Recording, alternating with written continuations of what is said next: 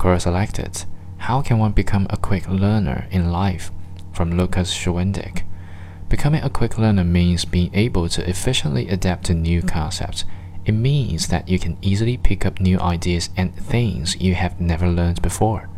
To this, let's look at a bit into what happens inside your mind first.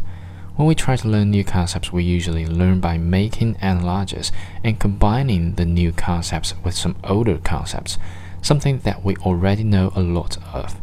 In doing so, we can easily draw comparisons and fill in empty spaces by copying from the old concepts.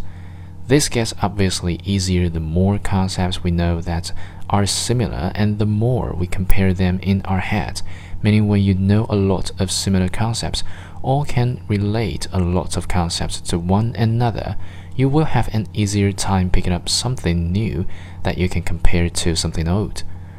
The interesting part comes in when you get really in depth in a certain topic and can compare it to every other topic. You have met people like this before people that compare everything to football, tennis, or some sport they know that they have done for a dozen years, or people who make analogies to some hobby of theirs that do not even make sense. These people will be quick learners if they are able to compare the new concepts to this area of passion they know so much about. So, what does that mean for you? For you, this means that there are two ways for you to become an incredibly fast learner. First, get really in depth in a certain topic. Learn as much about this as you can, whether it is a sport or has to do with some social aspects or is some other hobby of yours Whatever it is, learn as much about it as you can. Second, find a way to compare these new concepts, sport, or activity to something you are already very familiar with.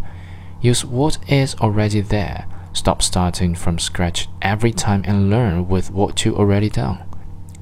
Become very adaptable by only focusing on one area and then putting everything new into that frame of mind. This will greatly boost your ability to learn new things and to keep them stuck in your mind.